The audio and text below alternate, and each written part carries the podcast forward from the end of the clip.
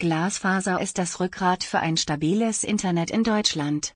Netzpalava sprach via Remote Session mit Wolfram Rinner, Geschäftsführer von Gasline, über den Breitbandausbau in Zeiten der Corona-Pandemie, die geschwindigkeitshammenden Gründe einer flächendeckenden Glasfaserinfrastruktur, insbesondere in den ländlichen Gebieten, sowie über Kooperationen und die Vorteile nicht auf staatliche Fördergelder angewiesen zu sein.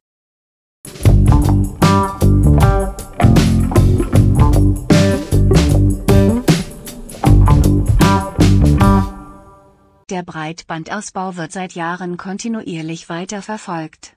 Wie schätzen Sie die Situation in Deutschland für den Glasfaserausbau und dessen Bedeutung in Zeiten der Corona-Pandemie ein? Der Glasfaserausbau ist die fundamentale Stütze, die unser Land zurzeit benötigt, um in Zeiten von Corona miteinander zu kommunizieren. Die Bedeutung des Ausbaus wird weiter sich verstärken, weil wir der festen Überzeugung sind, dass die Glasfasernetze das Rückgrat der Telekommunikation sind, egal ob es jetzt das Thema Mobilfunk ist oder ob das das Thema Kabelnetzwerk oder klassische Festnetzstruktur ist. Ohne ein super funktionierendes Glasfasernetz, ein gut ausgebautes Glasfasernetz im Untergrund ist eine Telekommunikation oder eine Datenanwendung nicht möglich. Aus diesem Grund, die Bedeutung wird steigen. Es heißt allgemein, dass es in Deutschland relativ langsam mit dem Breitbandausbau vorangeht. Worin sehen Sie mit den langjährigen Erfahrungen der Gasline die Geschwindigkeit hemmenden Gründe für die Branche? Ich glaube, der Glasfaserausbau wurde deswegen in den letzten Jahren oder ist verlangsamt worden, weil der Streit immer oder die Diskussion eigenwirtschaftlicher Ausbau versus geförderter Ausbau Investitionsentscheidungen auch teilweise gehemmt hat. Wir als Gasleiten haben an der Stelle ja ganz massiv den eigenwirtschaftlichen Ausbau im Vordergrund und betreiben unseren Netzausbau dort, wo unser Kunde es strategisch wünscht und wir dementsprechend keine Fördermittel annehmen.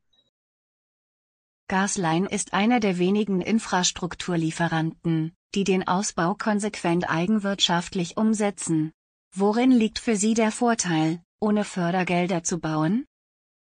Erstens gab es zu, Beginn, also Beginn der Förderung keine, keine Geldmittel für das Thema Backbone.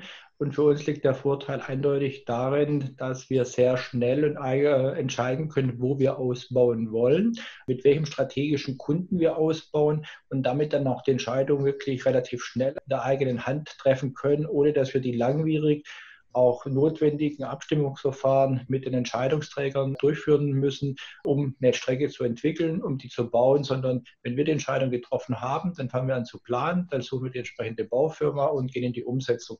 Ist also eindeutig ein Thema Geschwindigkeit von der Entstehung einer Trasse, wie schnell wir die Umsetzung machen. Kooperationen setzen sich immer in der Telekommunikationsbranche vermehrt durch. Wie steht Ihr Unternehmen dazu? Können Sie mir zwei Beispiele nennen, in welcher Region und mit wem Gasline einen kooperativen Ansatz fährt? Für uns sind Kooperationen ein sehr, wichtiges, ein sehr wichtiger Baustein. Wir kooperieren in unterschiedliche Richtungen. Um zwei Beispiele zu nennen, wir kooperieren mit anderen Carriern, weil wir nur dort wirklich neu bauen, wo keine Glasfaserinfrastrukturstand heute besteht. Wenn wir an der Stelle äh, einen Ko Kooperationspartner haben, der eine Glasfaserinfrastruktur hat, dann mieten wir diese an der Stelle auch an, um nicht den teuren Überbau tätigen zu müssen. Da ist ein Beispiel, wir haben eine Kooperation mit einer Inexio, wir haben eine Kooperation mit einer deutschen Glasfaser, mit einer NGN, mit einer Netcom Baden-Württemberg, sodass wir an der Stelle tatsächlich für, mit Kooperationspartnern unterwegs sind. Zweites Beispiel, wo wir aber auch ganz stark kooperieren, wenn wir ausbauen, ist mit den Zweckverbänden, die für den Breitbandausbau zuständig sind, um zu schauen, wo gibt es Möglichkeiten einer Mitverlegung, wo können wir für den Zweckverband ein Kabelschutzrohr in den Boden legen oder auch andersrum. Das haben wir gemacht im Zweckverband Zweckverband Altmark, das haben wir gemacht mit dem Zweckverband Freiburg Hochschwarzwald, sodass wir an der Stelle auch im Bereich Mitverlegung ganz stark den Kooperationsgedanken leben. Gasline hat einen 28.000 Kilometer Backbone, der bundesweit vermarktet wird. Wie sieht es in ländlichen Regionen mit der Netzverfügbarkeit aus? Gasline baut ähm, mit seinem Schwerpunkt in den ländlichen Regionen. Wir sind kein typischer City Carrier, sondern unsere Netzinvestitionen in den letzten drei, vier Jahren gingen zu mehr wie 90 Prozent in den ländlichen Bereich. Wir haben Strecken gebaut durch das Sauerland, wir haben Strecken gebaut von Erfurt in Richtung Frankfurt.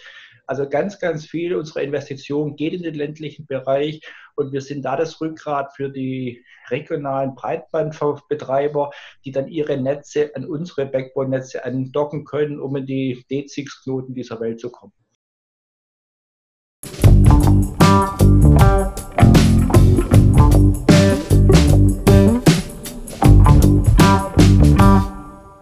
Die Netzpalava Podcast-Reihe präsentiert regelmäßig Interviews mit führenden Persönlichkeiten und Experten der IT, Security und Telekommunikationsindustrie. Die wichtigsten Themen sind Cloud, Data Center, Cybercrime, Infrastruktur und Telekommunikation sowie disruptive Technologien. Die Podcasts sind auf den Plattformen Spotify, iTunes, Google Podcast und Anchor verfügbar. Natürlich auch über die Social-Media-Kanäle von Netzpalava auf Twitter, Facebook, Instagram, Pinterest, Tumblr, Xing und LinkedIn. Auf YouTube entsprechend als Videocast. Folgt einfach einem der Kanäle, at Netzpalava, um keine Folge der Netzpalava Podcasts zu verpassen. Euer IT- und Social-Media-Portal Netzpalava.